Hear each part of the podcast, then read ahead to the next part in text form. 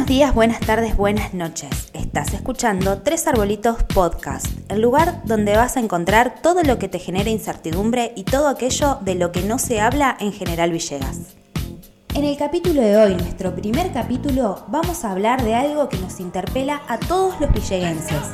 Tenemos una invitada de lujo con la que vamos a charlar sobre la fundación de nuestro partido y de nuestra ciudad.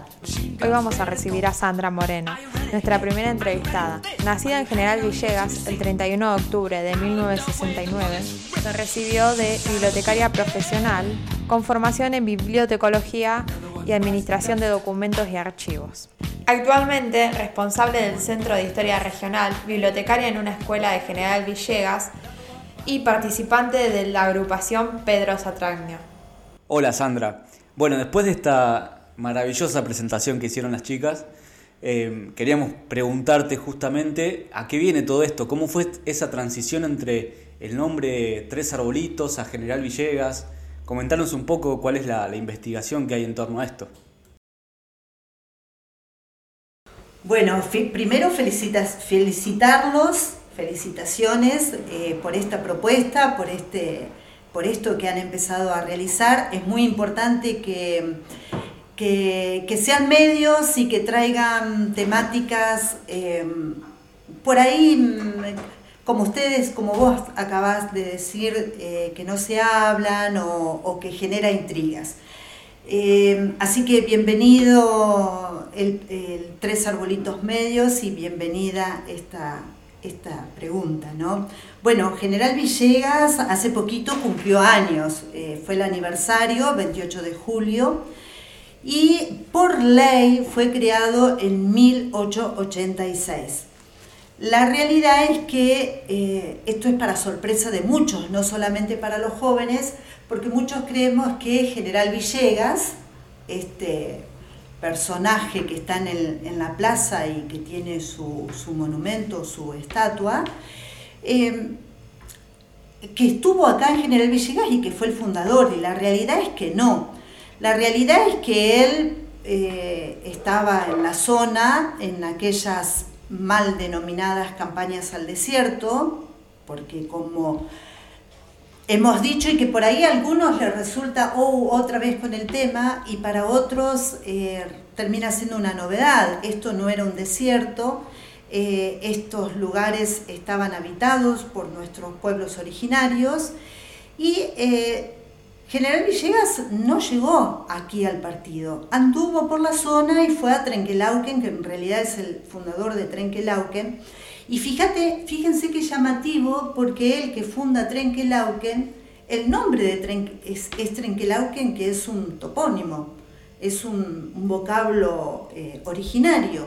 Y aquí, donde justamente él no estuvo, recibe el nombre de General Villegas. En ese 28 de julio de 1886 se crean otros partidos también en la provincia de Buenos Aires. Eh, es interesante ver que no todos tuvieron nombres de estos jefes del ejército que estaban en ese momento abocados a la campaña del, del desierto, porque es como un halago, un homenaje que cada comunidad que era creada, cada partido llevara el nombre de algún coronel, de algún teniente, de algún general que había participado en estas campañas al desierto. Bien, eh, se llamaba Los Arbolitos. El nombre Los Arbolitos, de tanto pasar de una generación a la otra, ha ido modificándose y actualmente uno dice tres arbolitos, tres arbolitos. De hecho, hasta, bueno, hay una, un, un himno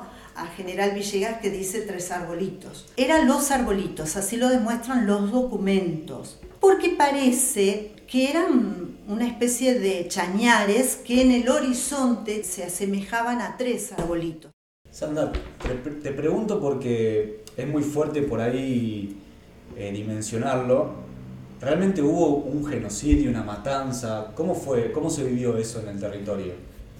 Bueno, em, esto lleva bastante tiempo que se viene leyendo, se viene investigando, se vienen tomando los, documentos y sí, hubo un genocidio, la cantidad de, de los integrantes de los pueblos originarios, de las distintas eh, tribus, de las distintas tolderías, la verdad es que sí, es que es un genocidio y em, no es fácil para, para una argentina que nació blanca, una argentina que decidió ser blanca, decidió tener eh, como patrón eh, el hombre europeo.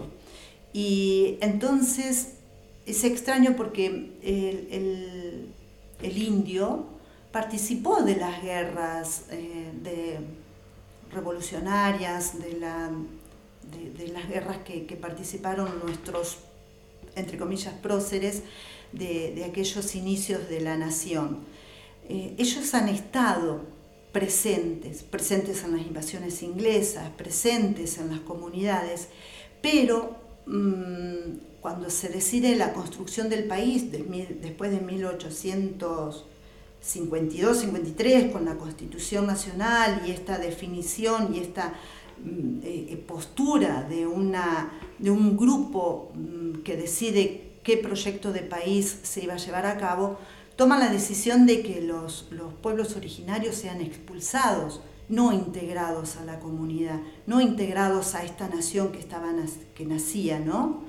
Y lleva tiempo, lleva tiempo porque, como ustedes dicen en la presentación, hay que deconstruirse, ¿no? Hay que hacer un caminito hacia atrás y volver a revisar.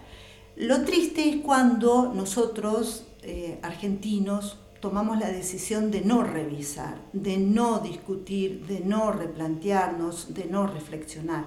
Eso, eso es triste y es doloroso porque eh, es difícil construir con esa postura.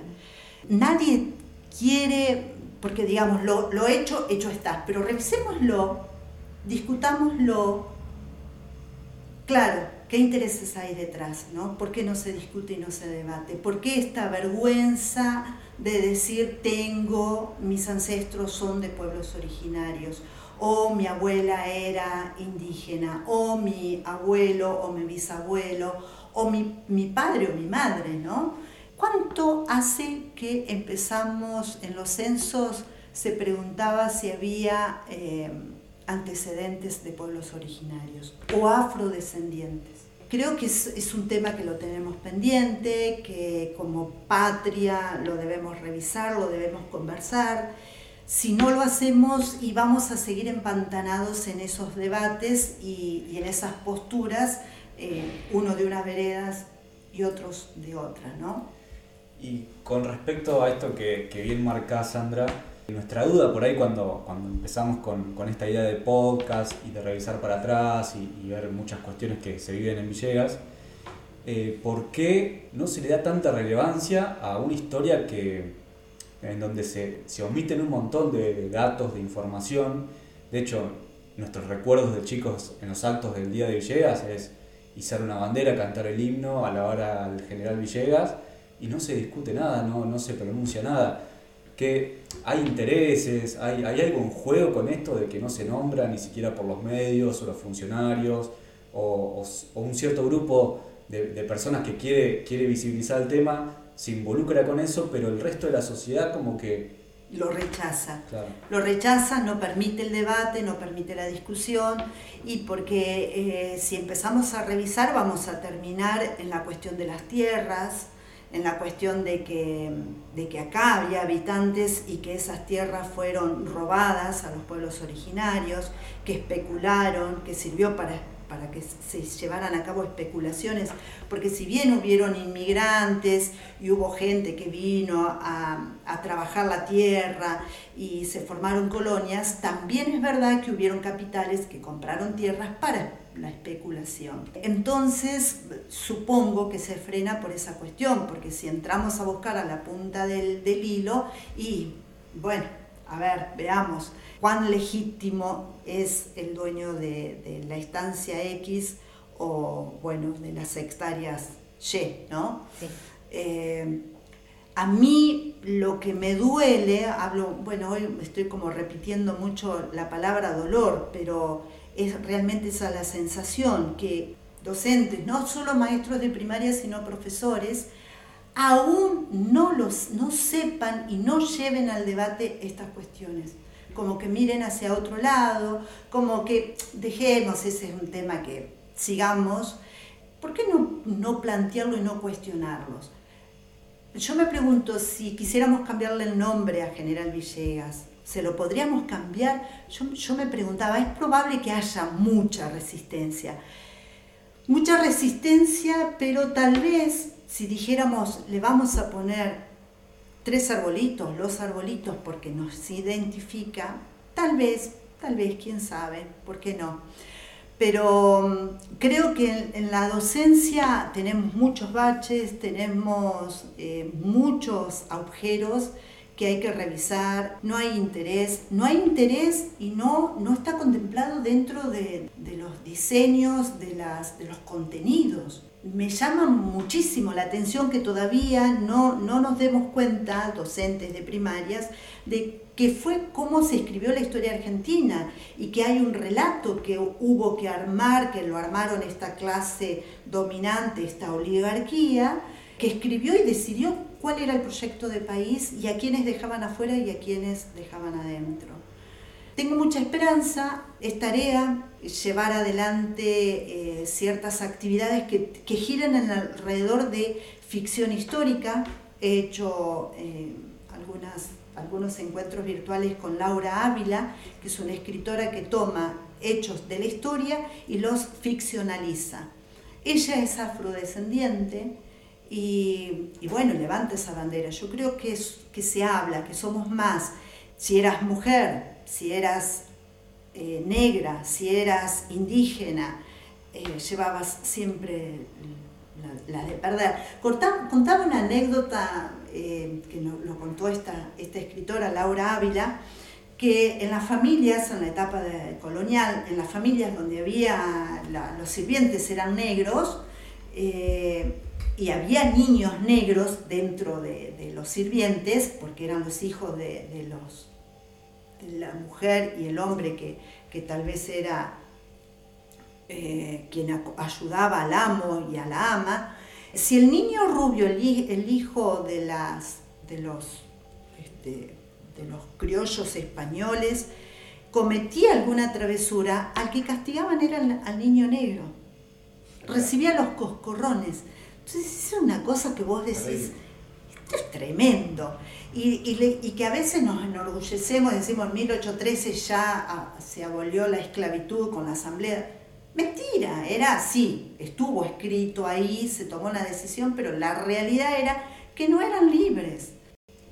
Sandra, esto que nos estás contando es realmente terrible y, bueno, es una pena también que no se le dé visibilización, que no, no se vea en las escuelas como se debe ver, eh, para conocer realmente nuestra historia, un lado eh, no tan oficial, digamos, sino más del lado de, lo popular, de, cómo se vivió en carne propia todo ese proceso.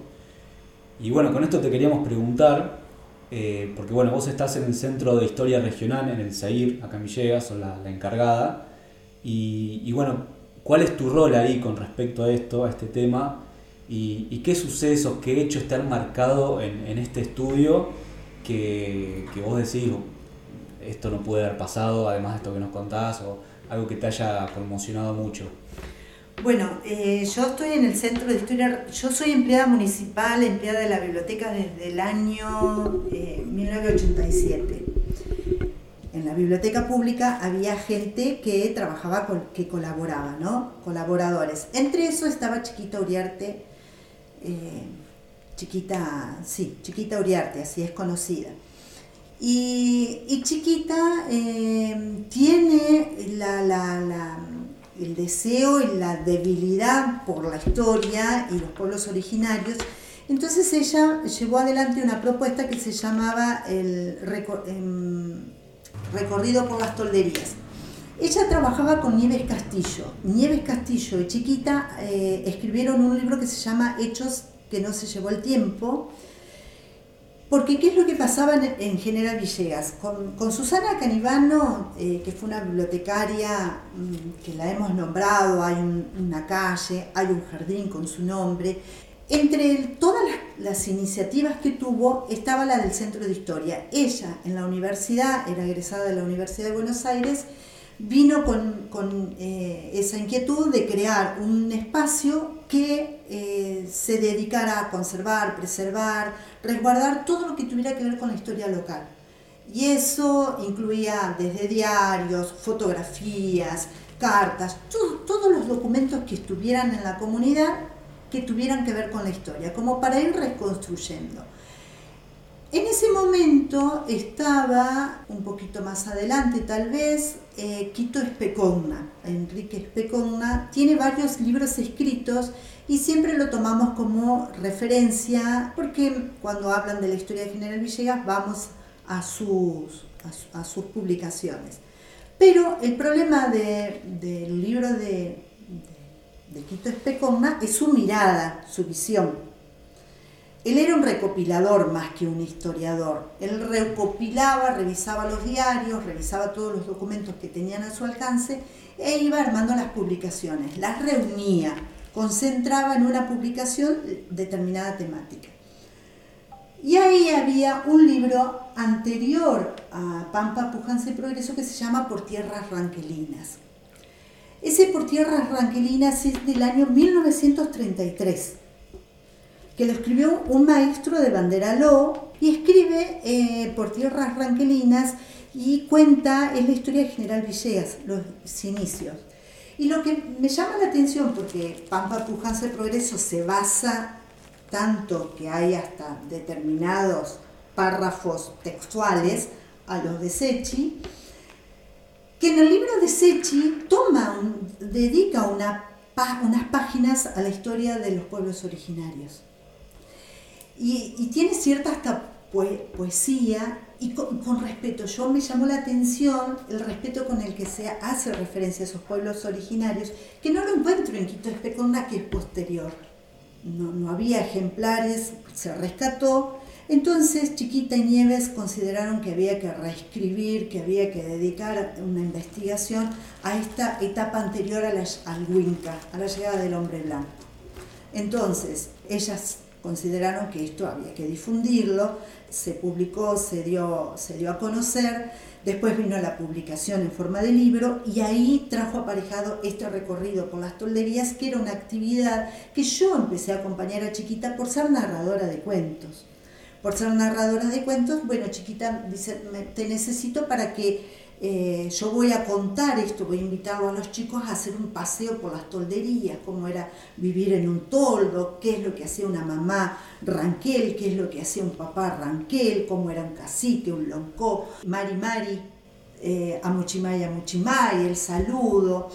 Eh, entonces todo eso dedicado a los chicos de nivel primario. Nos mandamos un campañón con chiquita eh, que les convidábamos hasta Mazamorra al finalizar la charla. Los chicos iban muy entusiasmados y eh, era difundir esto de los pueblos originarios.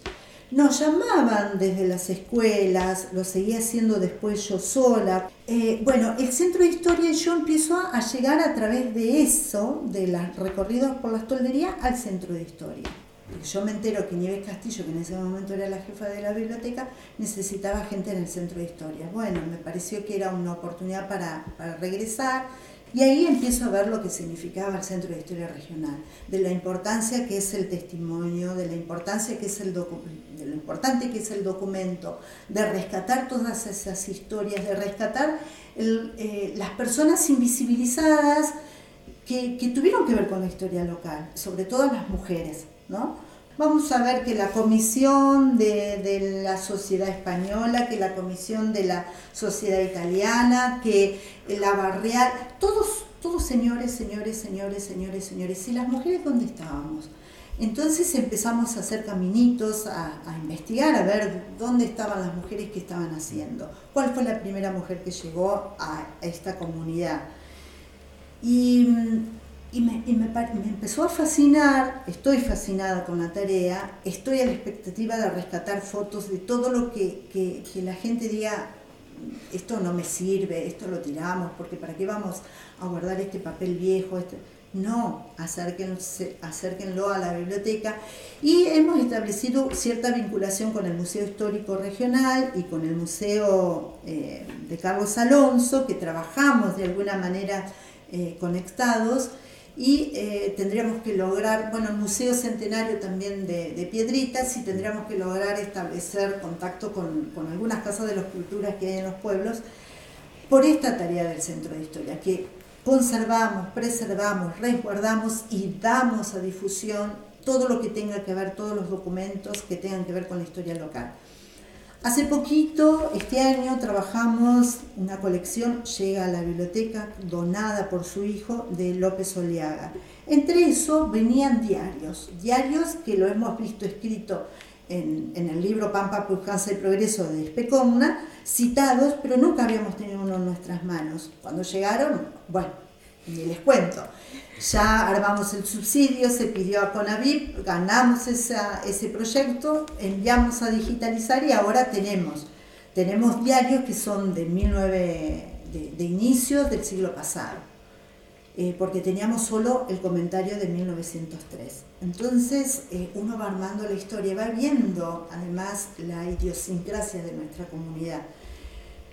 El nivel también de belicosidad, la violencia que había en esta comunidad, a tal extremo de, prender fuego, por ejemplo, en 1926, eh, una, una imprenta de un periódico Tiros, bueno, tiros también hubo aquí en General Villegas cuando la ciudad cabecera pasó a Elordi, que no, no lo conté. Bueno, hay tanto para contar. Bueno, en un momento la cabecera eh, General Villegas pasó a, a Elordi y, entonces acá volvió a llamarse Los Arbolitos y General Villegas era Elordi.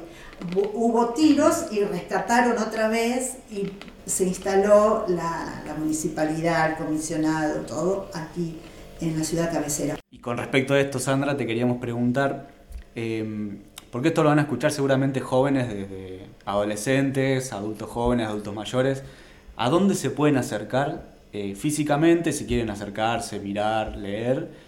O, eh, como decías recién, por redes sociales. ¿Cómo, ¿Qué fuentes hay? Sí, bueno, tienen que buscar Biblioteca Villegas. Biblioteca Villegas tiene desde... ¿En Facebook? En Facebook, Instagram, y canal de YouTube. Después está la casilla de correo, bueno, ahí la, y página web. Si ponen Biblioteca Villegas van a encontrar y van a encontrar CEIR, el Centro de Historia Regional. Ahí pueden mandar las consultas. Por el momento está cerrado por esta cuestión de la, del protocolo y la pandemia. Así que de a poquito se van a ir abriendo las puertas. De todos modos, eh, a mí me conocen, pueden conseguir mi teléfono, eh, nos ponemos en contacto y, hacemos la búsqueda. Eh, tratamos siempre de, encontrar las respuestas ¿no? a, lo que, solicitan. No solamente empezar a realizar una búsqueda, sino también el aporte de información, de la misma forma que esta familia López de se comunicó y entregó tanto documental. Eh, hay un montón de gente en Villegas que tiene sus tesoros y estaría bueno que sean patrimonio de la cultura de General Villegas. Perfecto, has dicho justo.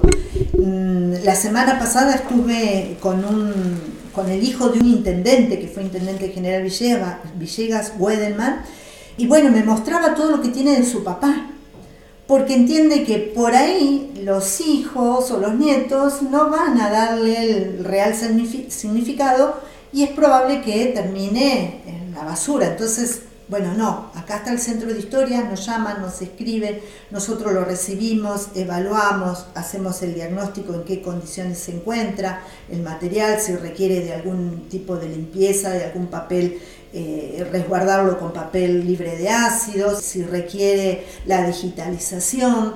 Les cuento que hay cosas muy interesantes como es esto, esta colección de fotografías de, un fotógrafo de Bunge, Fogliato, que son aproximadamente 700 imágenes con un trabajito muy artesanal que hizo Nieves Castillo y Alejandra Pedrini, donde hay fotos de familias, de mujeres, de tareas del campo, de comercios, muy interesantes. Están las filmaciones 1926 a 1936, filmación de General Villegas, película en blanco y negro, donde podemos ver cuál era, cómo era General Villegas en 1926, los comercios, el movimiento de la, de la sociedad, de la comunidad muy, muy interesante. Bueno, todo eso está en la biblioteca. Escriben y nosotros enviamos, a veces pedimos que nos acerquen un pendrive, una memoria, un disco rígido, les cargamos la información, se la pueden llevar, los diarios, las fotos, lo que pidan.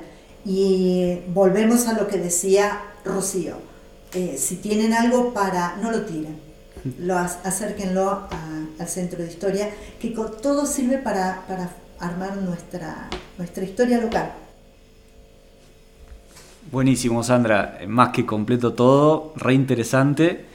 Y, bueno, a ver qué, si tenés alguna palabra, algún consejo, ¿qué, le querés decir a la ciudad de General Villegas con respecto a este tema? A mí me gustaría invitarlos, invitarlos a, revisar nuestra historia, a, ver, porque a veces este, hace falta conocer que se motiven a, buscar esas raíces, ese, origen, eh, que nos va a llevar por, mejores caminos, porque encerrarnos en nuestras verdades no, no, logramos nada. Así que tomo esto que dicen ustedes de construir. Bueno, hagamos el caminito para atrás, conversemos, discutamos y abordemos estos temas polémicos y dolorosos. Después, bueno, me gustaría de la juventud eh, invitarlos a la participación, obvio, necesitamos jóvenes que participen, que se involucren, que se comprometan y que reclaman y hagan valer sus derechos. Y lo otro, me gustaría invitarlos a que sigan la carrera de archivística.